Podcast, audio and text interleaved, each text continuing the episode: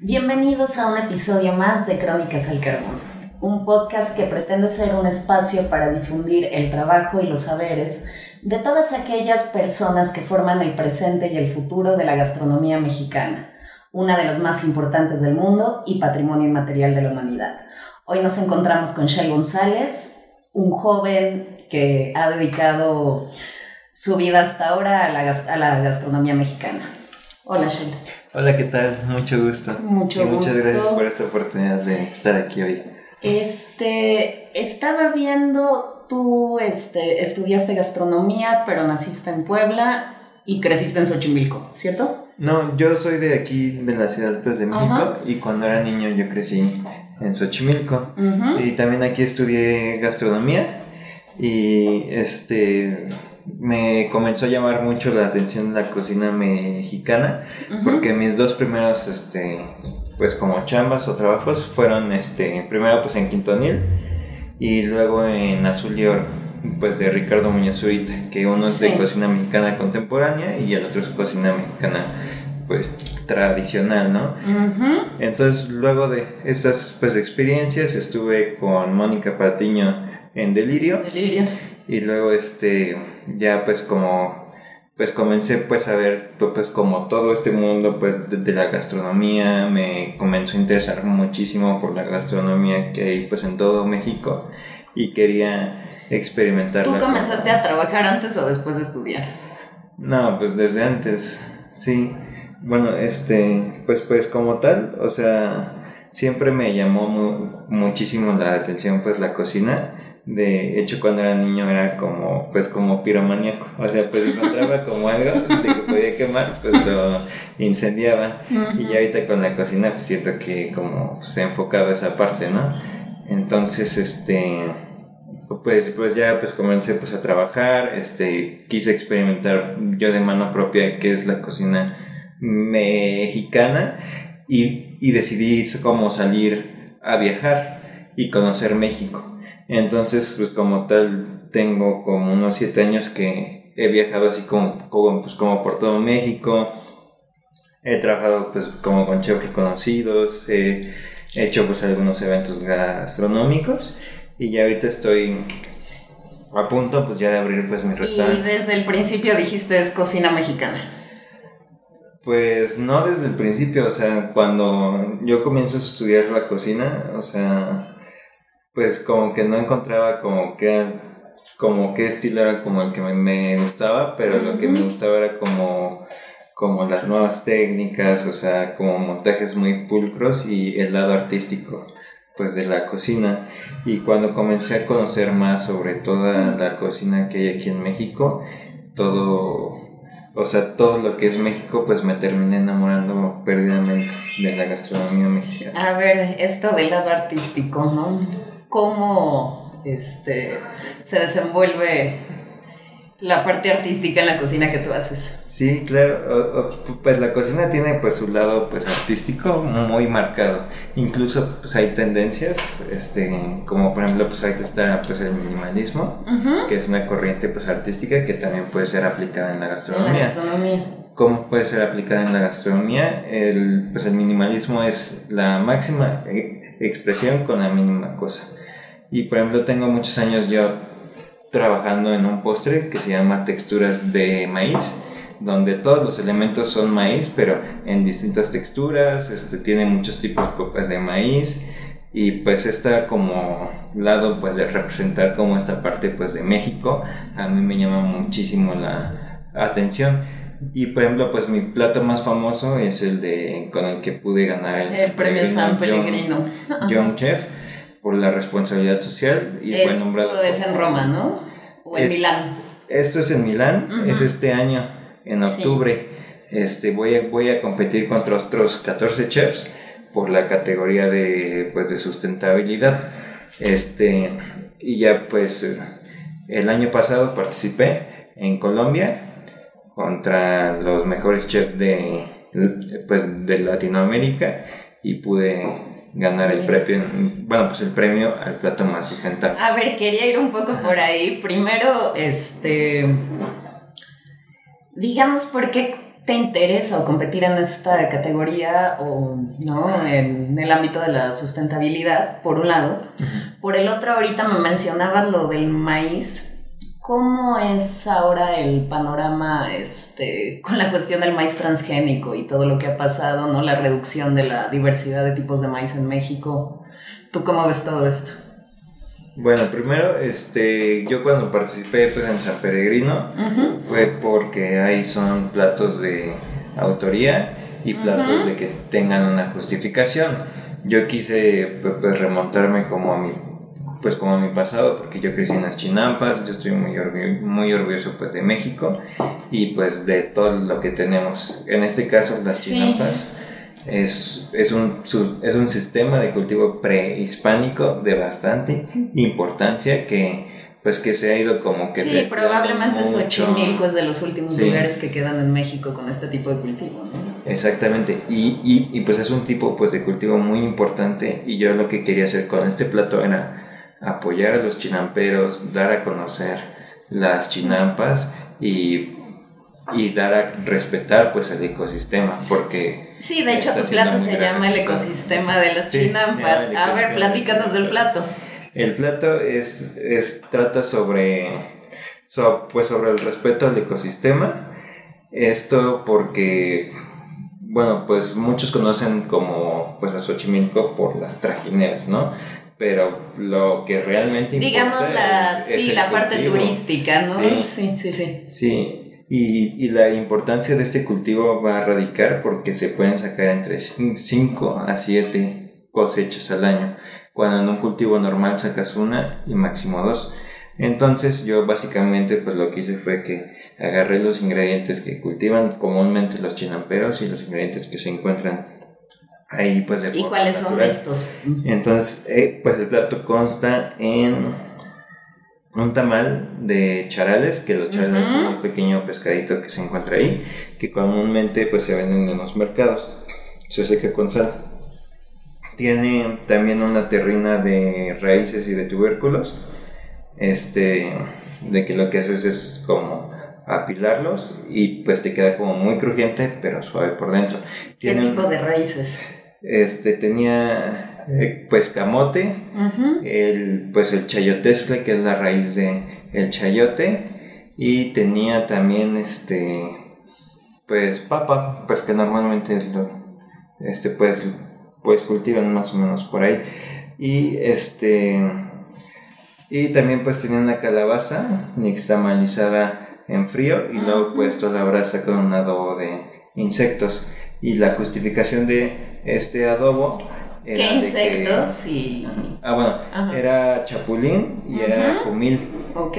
Este, pues la justificación de ocupar pues insectos es porque en un, en un suelo orgánico hay presencia de, insectos. Además de que pues, pues, pues, de que los, insectos, pues los insectos son un buen sustituto pues de proteína. De proteína, sí, muy buena. Y pues crecen pues en poco tiempo, en poco espacio y y pues eso es como muy, muy sustentable.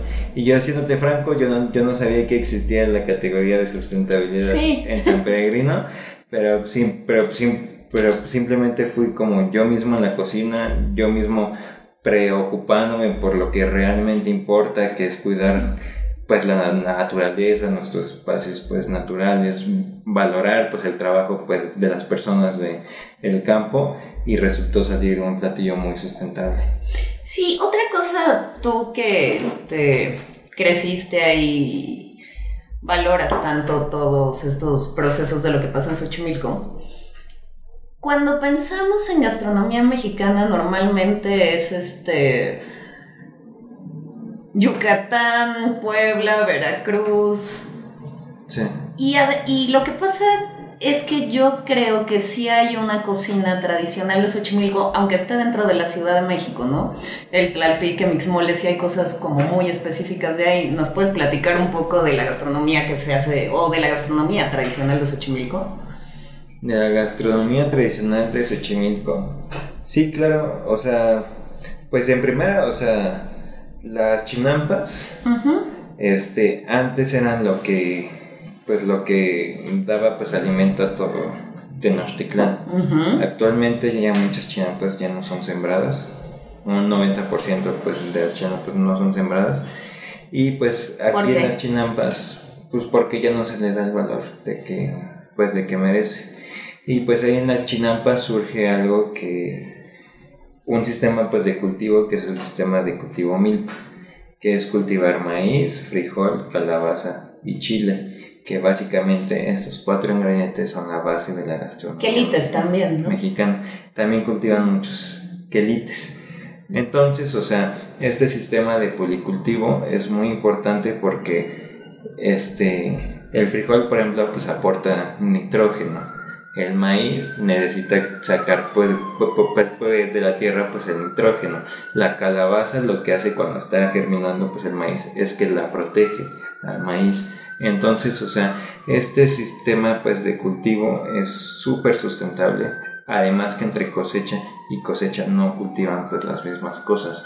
Entonces, o sea, no erosionan pues la tierra. Y por ejemplo, pues allá pues en Xochimilco, este, pues pues el trabajo pues, que, pues, que hacen los chinaperos es súper importante porque conocen técnicas que les han transmitido de generación en generación desde tiempos prehispánicos. Y bueno, también en Xochimilco se da mucho algo que nosotros tenemos un poco olvidado, ¿no? La cuestión de los pescados de agua dulce. Que generalmente nunca se nos ocurre comer un pescado de agua dulce, pero hay, hay varios platillos en Xochimilco que se hacen con el, el propio pescado de agua dulce, ¿no? Sí. A ver, platícame de esto. Sí, bueno, pues como tal, o sea, en los años 70 quisieron como sacar un beneficio extra de los canales, entonces introdujeron este pues tilapias. Las tilapias pues no son naturales de este ecosistema, entonces devastaron pues la fauna. Pero como tal, o sea, sí hay, sí hay como algunos platos, no sé si específicamente pues de Xochimilco, pero por ejemplo pues se puede ocupar mucho pues la sí pues, este tamal no por ejemplo que va relleno de pescado. Sí exactamente. Sí. pues la trucha o sea es un es un pescado pues que suelen como que pues como que puedes poner como granjas o sea para para que se cultiven pero así como tal pues no sé sobre un plato. Y a ver tú qué haces platillos de autor cómo es el proceso de creación que pasa por tu cabeza, cómo es este imaginar los sabores en tu boca.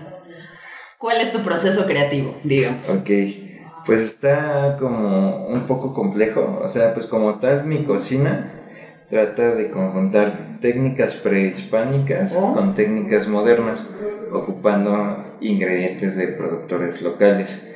Entonces, o sea, hay veces, por ejemplo, pues en el de San Peregrino, pues que me inspiren pues en un ecosistema. Tengo otros platos pues inspirados en, en ecosistema. Tengo también uno que se llama Selva la Candona, que va a estar ahí en, mi restaurante Nuni, que es básicamente un cremoso de cacao con helado de cardamomo, que es una especie pues que se da como en climas muy tropicales tiene este... Además, este, muy típica del Medio Oriente, ¿no? Eso está interesante. Sí, pero como se da pues como, como pues, en climas pues tropicales, pues la decidió ocupar. Sí, y también tiene un polvo de hierbas mexicanas de el sur, que es el poleo, es la chaya y es la hoja santa, de que son hierbas como con un sabor fresco, como pues como un poquito como mentolado. Y, y, también pues este plato tiene tres crujientes, uno es de cacao, uno es de plátano macho y otro es de mango. Sí. Entonces, o sea, es como cacao, especias, hierbas y muchas frutas tropicales. Y también tiene gel de pues de kiwi o también este suelo pues ocupar como trato de ocupar todo pues el ingrediente o ingredientes por temporadas. Igual uno pues de mis platos con los que estoy como muy contento es un, es un ceviche vegetal donde todos los ingredientes como protagonistas y que dan sabor es el nopal y sus frutos. Entonces, este, es un nopal curado con sal, tiene un, un aguachile pues de pitaya, que es la, que es la tuna Sí, roja. sí, sí, la tuna. Tiene pepino pues impregnado con el choconosle, que es también un fruto pues de las cactáceas que tiene sabor ácido. Y pues hasta arriba pues le pongo betabel, este jícama y una flor que se llama borraja, de que es una flor de color azul. Y, y pues su tallo parece como si tuviera espinas, pero, pero pues no pica nada y pues este tiene como un sabor como pues a pepino. Entonces, o sea, hay veces donde me inspiro en una temporada, en, un En una estación del año. Exactamente, en un ecosistema. Hay veces donde también creo los platos a partir de los colores también, por ejemplo. Ok.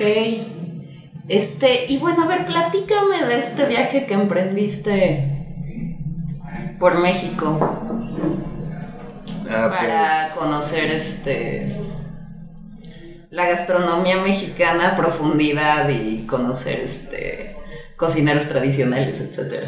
Sí, o sea, pues yo creo que un cocinero, o sea, tiene que tener como ese espíritu como para viajar, conocer, o sea, porque puedes tú pues leer en algo pues en un libro, pero pero pues en la gastronomía es, es ir, es probar, es conocer a la gente de el lugar, eh, tú puedes aprender pues también de las cocineras tradicionales, entonces, pues como tal, pues a mí lo que me encanta es como viajar pues por México, ir a los pueblos, conocer un poco pues de su gastronomía pues de cada pueblo. Y pues todo comenzó porque me comencé a aventurar, porque en el 2018 conozco a un chef y pues hablo así con él como bien poquito, como unos 10, como 10 minutos. Y ya cuando terminamos pues la plática, pues él me dijo, no, pues te voy a invitar a un evento. Entonces, este, así pues me lo dijo así como fuera cualquier cosa. Y, y me invitó a uno pues de los eventos más importantes en el país. Entonces, en ese tiempo pues yo, pues, yo tenía 23 años y, y pues tenía como mucho miedo porque pues Sí, estaba claro. presentando pues menús frente a chefs reconocidísimos nacional y pues internacionalmente. Entonces ya pasa este concurso, yo agarro como mucha confianza en mí mismo y, y pues en este bueno, pues en este, este pues evento yo me hice como de muchos contactos porque conocí a muchos chefs pues de todo el país.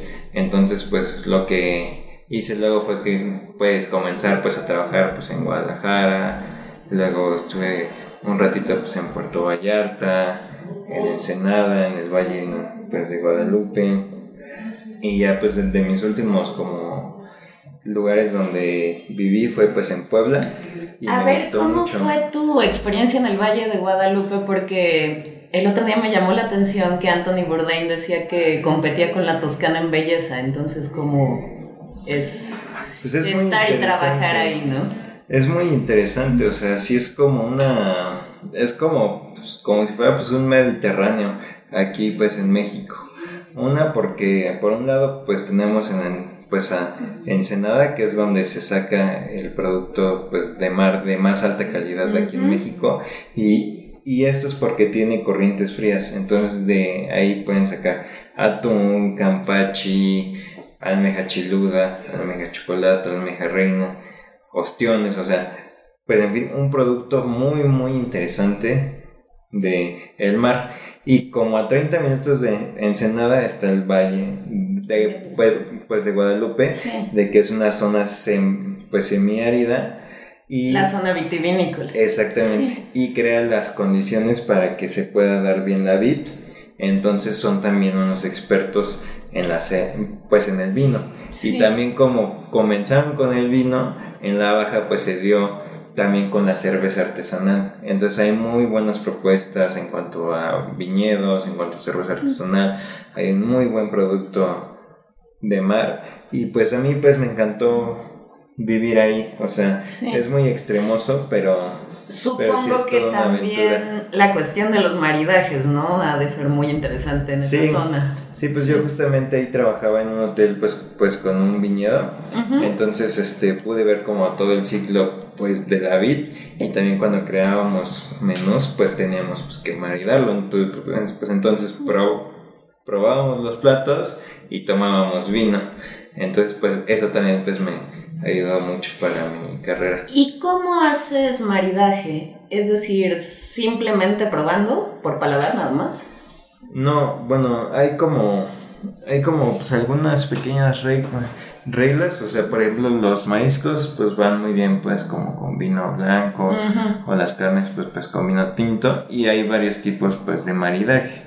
Hay maridaje por contraste que es este que es como contrastar lo que te encuentras en el plato con lo que te estás tomando para que se para, para llegar como a un tipo pues equilibrio entonces este pues, pues ahora sí pues que todo va a depender pues, de los perfiles de el plato como con qué tipo pues de pues de vino puede ir Sí, y ya en el Valle de Guadalupe hay un vino de gran calidad, ¿no? Que ya ha ganado competencias, etc. Sí, sí pues ahí están yo creo que los mejores vinos de, pues de, del país. Sí.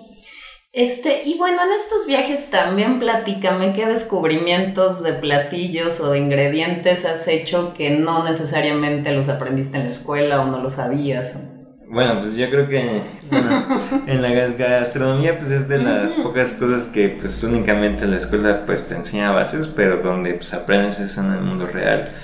O sea, porque pues aprendes, este, yo como yo por ejemplo pues comencé pues a trabajar en restaurantes como de cocinas muy específicas, estilos muy específicos y siempre yo me dediqué a la cocina pues mexicana. Entonces pues donde realmente pues aprendes es en la vida real donde aprendes es yendo al lugar, pues si quieres este, pues, conocer sobre cocina oaxaqueña, pues, pues, pues, tienes que ir a Oaxaca, pues si quieres que, pues si quieres aprender sobre productos de el mar, tienes que ir a Ensenada. Entonces, este, igual pues en el norte, o sea, pues, pues, pues ocupan mucho pues la cocina de humo, a la brasa también. Y ya pues en el sur, por ejemplo, pues ocupan otro tipo pues de técnicas, por ejemplo pues el PIP pues en Yucatán que es enterrar enterrar el horno en la tierra. en un horno bajo tierra pues de que son cocciones muy largas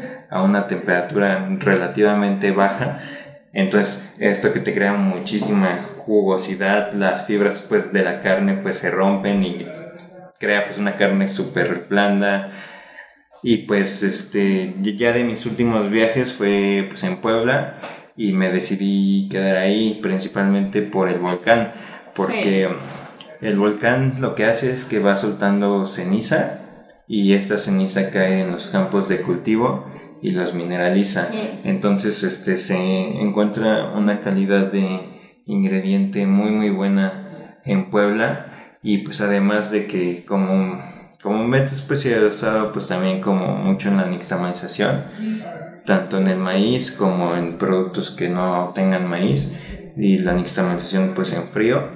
Este, pues se me hizo como muy pues interesante Puebla porque la primera nixtamalización fue con la ceniza y fue porque dejaban en remojo los granos de el maíz y pues aquí en el centro de el país ah, este pues hay volcanes entonces soltaban ceniza y le caía al agua pues que tenían Sí, también hay un ahí surge, ahí surge pues la nixtamalización por las por los volcanes que hay aquí en el centro de Sí, es muy interesante. Yo sabía de un viñedo que está cercano al volcán y digamos justo la característica de este vino es la ceniza del volcán. Ajá. Pero bueno, por ejemplo Puebla, ¿no? Que es este toda esta gran tradición gastronómica maravillosa, ¿no? El mole poblano, el mole de caderas, este todos los antojitos, los dulces, incluso licores con frutas, es donde se desarrolla mucho esta, en los conventos, ¿no? Esta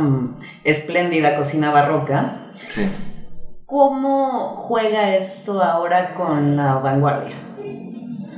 Bueno, pues yo creo que la verdadera vanguardia o la verdadera cocina mexicana contemporánea surge conociendo el pasado, o sea, parte de el pasado, o sea, parte de lo que pues de lo que hay atrás. Y con esto, o sea, conociéndolo, ya es que lo puedes llegar a modificar o a reinterpretar, o sea, pero la pero como tal al punto de que yo quiero llegar es que la cocina contemporánea no pues no pues no va peleada con nuestro pasado, sino que surge de una buena cocina contemporánea.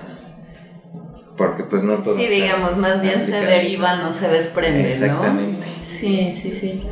Ah, no, que, o sea, me refería en los viajes algún ingrediente o algún platillo que no conocieras y te sorprendiera y dijeras, wow, no sé, una fruta o un platillo o pues es que, pues como chef, pues siempre estamos como en búsqueda como de nuevos sí, sabores. Sí, de nuevos sabores y, experiencias. Sí, por ejemplo, o sea, pues lo que me gusta mucho, pues por ejemplo, son las cactáceas, el, pues, o, sea, pues el nopal, pues la pitaya, pitahaya, las tunas, este, allá en el norte hay algo que se llama cruceta, de que es como un tipo como de nopal, pero cuando pero tiene como tres prominencias. Entonces, o sea, cuando lo cortas parece así como si fuera como, pues como una tipo estrella y tiene pues, pues un sabor bastante interesante. Pero pues México es riquísimo en cuanto a ingredientes y pues yo creo que el que más me ha sorprendido es el maíz. ¿Por qué? Porque hay muchísimos tipos pues, de maíz. Está el maizajo, el maíz palomero que puede, pues, de que puede ser pues de colores este, hay pues, pues maíces este, nativos pues de muchísimos colores. Por ejemplo, pues en Ixtenco, en Tlaxcala, tienen maíces cónicos eh, pues de color azul, rojo, rosa, negro y pues cada uno tiene su perfil pues de sabor bastante interesante. Sí, y estos, estos tipos de maíz, ¿por qué en general no llegan a comercializarse en la Ciudad de México, por ejemplo? Pues porque pues se pueden ser como más caros porque no se produce tanta cantidad, porque cuesta más, o sea, cuesta más trabajo sacar tanta cantidad. Entonces, pues la gente pues se va por lo que cuesta menos siempre y pues aparte que hay mucho desconocimiento también. O sea, pues pues el maíz criollo y pues el maíz nativo, o sea, tardan más pues en crecer a diferencia pues de un maíz como ya transgénico, ¿no? Pero pues en cuestiones pues de sabor, o sea, el maíz nativo es muy, muy superior. Tú sí estás, digamos, en contra del maíz transgénico. Sí, totalmente. Sí, sí, pues de hecho pues, pues conozco a muchas personas que se dedican 100% pues al maíz. Uno es Rafa Mier con su Fundación Tortilla, que han peleado mucho para que, para que se exija que el gobierno ponga pues una etiqueta cuando se trate pues de maíz transgénico. Sí, que este, la gente lo pueda identificar fácilmente. Exactamente. Ahorita estás trabajando en un restaurante, ¿no? Pues ahorita estoy a punto ya de abrir pues mi restaurante. El tuyo. Sí, a ver, platícame.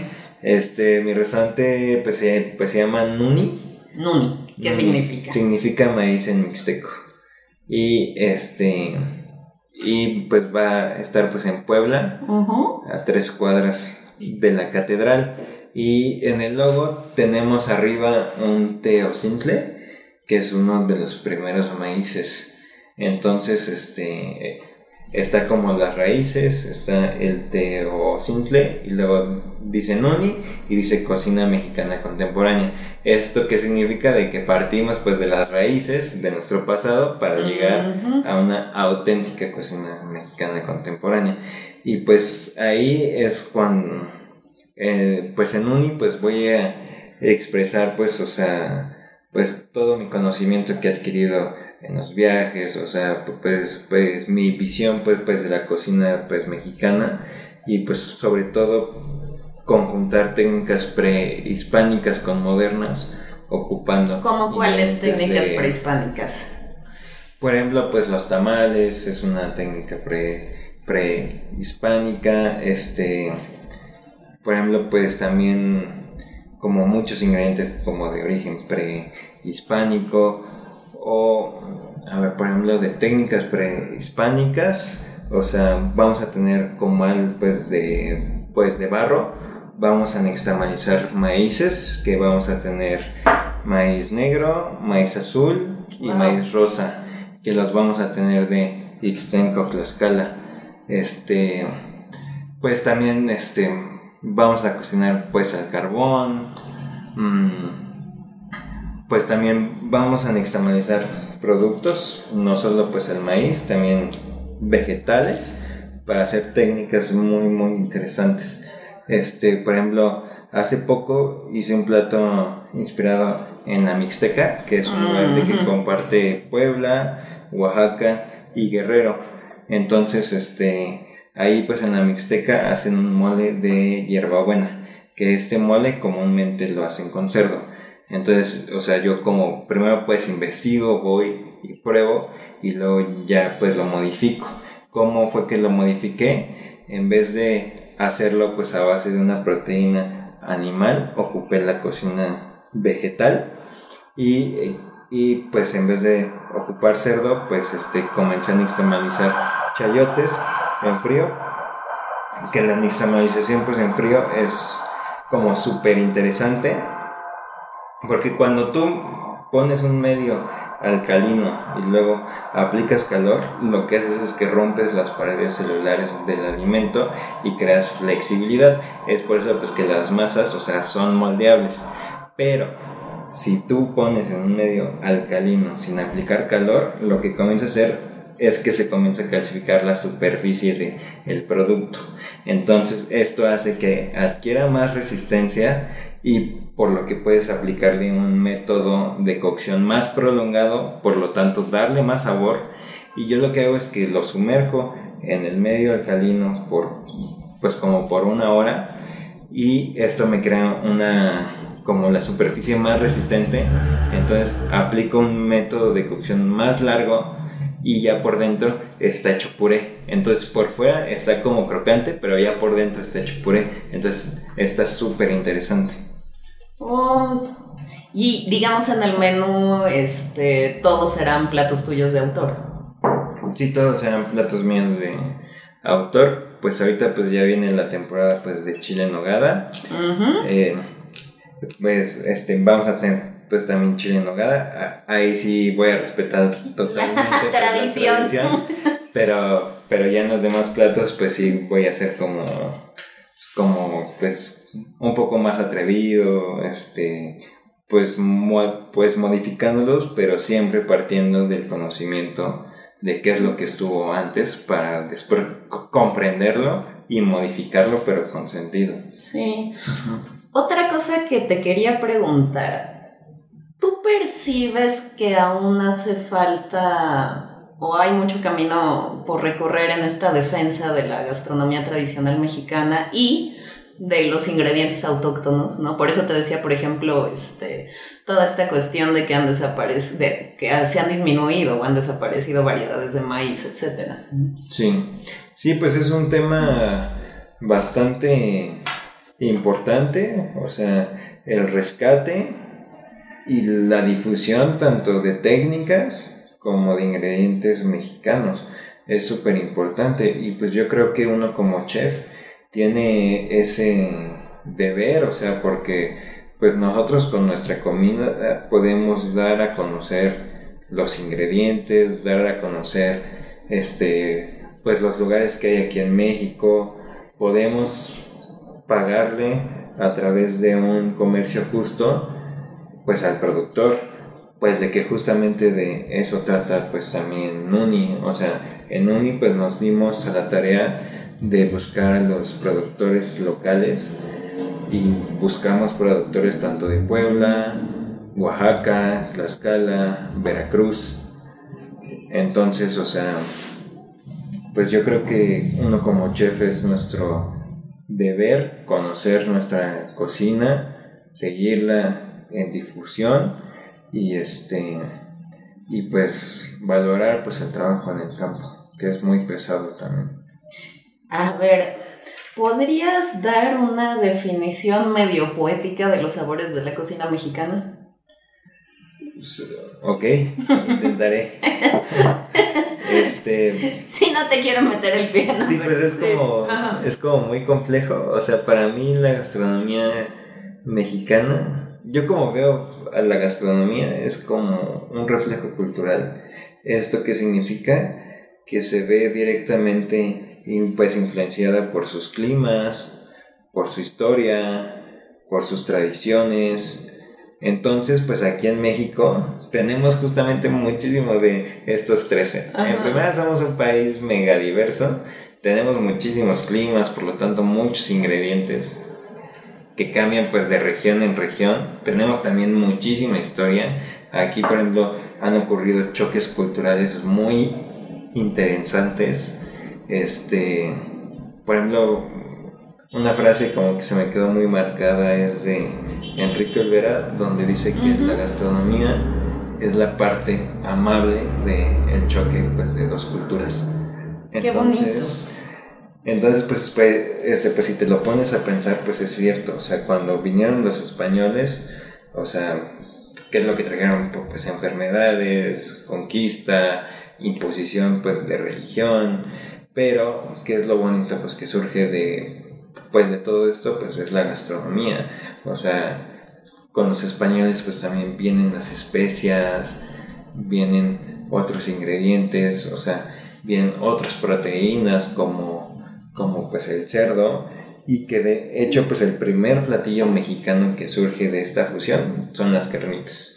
Porque querían hacer un confit pues de, pues de cerdo, pero como aquí no había trigo, pues no podían hacer pan. Entonces lo comieron con tortillas. Entonces ahí fueron como las primeras carnitas y pues le pusieron salsa. Porque por los chiles pues de que ven aquí. Entonces pues yo considero a la gastronomía mexicana este, de las más hermosas que hay en el mundo, de las más complejas muchísima historia y pues al comprender la gastronomía que hay aquí en México, comprendo muchas partes también pues de mi vida y de mis vivencias y de mi identidad como mexicano. Ok, a ver, este, esto me interesa, ¿cómo, o sea, cómo comprendes tu identidad a través de la cocina? Sí, pues este. O sea, pues cuando vas y. Sí, yo sé que hay una cuestión emocional, ¿no? Intuitiva, pero. Sí. Sí. Pues cuando. O sea, pues entre más comprendo pues, de la gastronomía pues mexicana, pues me voy dando cuenta como de toda su historia, o sea, pues sus tradiciones, su cultura. O sea, por, e, ese, por ejemplo, para mí como de las épocas más bonitas de el año es octubre y noviembre, que es justamente el Día de Muertos, que es una tradición muy mexicana, o sea, los colores, los ingredientes que hay, porque se da pues el cempasúchil, de que tiene un sabor exquisito, pues que de hecho pues en un viaje pues aprendí cómo extraer pues el sabor puro de el cempasúchil para hacer un helado y sabe riquísimo, o sea, tiene un sabor súper súper interesante. Entonces, pues... Por ejemplo, lo de los helados, ¿no? Porque ahora yo pensaba, sí, el choque más intenso y violento fue con los españoles, pero después, este, vendrían otros choques, ¿no? Con las muchas culturas que llegaron después, ¿no? Exactamente. Lo árabe, lo chino, ¿no? La misma cocina afromexicana. Exactamente, pues justamente, este, pues hace poco hice un plato como inspirado un poco en la historia pues, de México y en uno de estos choques culturales que pues a finales del el siglo XX llegan este, árabes huyendo del imperio pues otomí. Entonces llegan a México y se instalan del imperio otomano ¿no? ah sí, del, sí, perdón del imperio otomano. Llegan a México y se instalan pues en Puebla. Entonces lo que ellos hacen como pues el shawarma, que es de cordero, que lo hacen con la técnica parecido al kebab, ¿no? Exactamente. Llegan pues aquí y lo sustituyen el cordero por cerdo y surgen los tacos Nuestros árabes tacos en pastor. Puebla. Y ya después se fue mexicanizando esta receta Hasta los tacos al hasta los tacos pastor, al pastor sí. aquí Sí, en sí. Ciudad pues, de México. Entonces, como tal, llegaron a Puebla, pero se, me- se mexicanizó en Ciudad pues, pues, de México porque comenzaron a hacer un adobo que tenía achiote, naranja, chiles secos, le pusieron piña, cilantro, cebolla, son muy mexicanos. Maravillosos. Y de ahí surgen los tacos al pastor. Entonces, este plato trata sobre ese choque cultural, justamente sobre esta historia aquí en México. Y es un hummus. Este, le puse también este, como un chimichurri, pues de quelites, ocupando muchísimos quelites. Y hice este, piña ahumada. Tiene también un puré de, pues, de naranja de que se hace con las pieles, que el, el jugo pues de naranja lo ocupé para hacer un adobo al pastor. Entonces, en ese plato pues en esa parte no hay desperdicio. Y ya pues aparte hice un pulpo al pastor y también a la brasa. Entonces era como justamente pues hablo como de este choque cultural, que es el pulpo al pastor con el hummus que es árabe y pues está súper interesante. Bueno, dos últimas cosas, este, tus redes sociales, no sé si ya las tengas sobre tu próximo restaurante para que la gente te pueda encontrar. Sí, ya. Este, encuentran a mi restaurante como Nuni, Nuni, guion bajo restaurante. guion bajo restaurante. Exactamente. Y una última pregunta. Este, algún libro que, porque es muy bello todo esto que dices, lo que decías este, de Enrique Olvera, de que la cocina es la parte amable de un choque violento. No, este, ¿qué, ¿nos podrías recomendar algún libro o que tú conozcas que trate más o menos sobre este tema de la cocina y la identidad? La cocina de la identidad. Sí, Ricardo Muñoz ahorita tiene muy, muy buenos libros. Ajá. Eh, pues los de Larus, pues de cocina mexicana. Es como el libro como base, de que yo creo que tienen que estudiar para comprender mucho sobre la cocina que hay aquí en México. Y también pues me gusta mucho este el de Rosetta, sí también está muy muy bueno. Ahí es como más como de cocina mexicana fusión como con italiana, pero ese libro está muy completo. Eh, pues también este varios el de Quintonil está muy bueno también. El de México de adentro hacia afuera de Enrique Olvera está bueno, está buenísimo.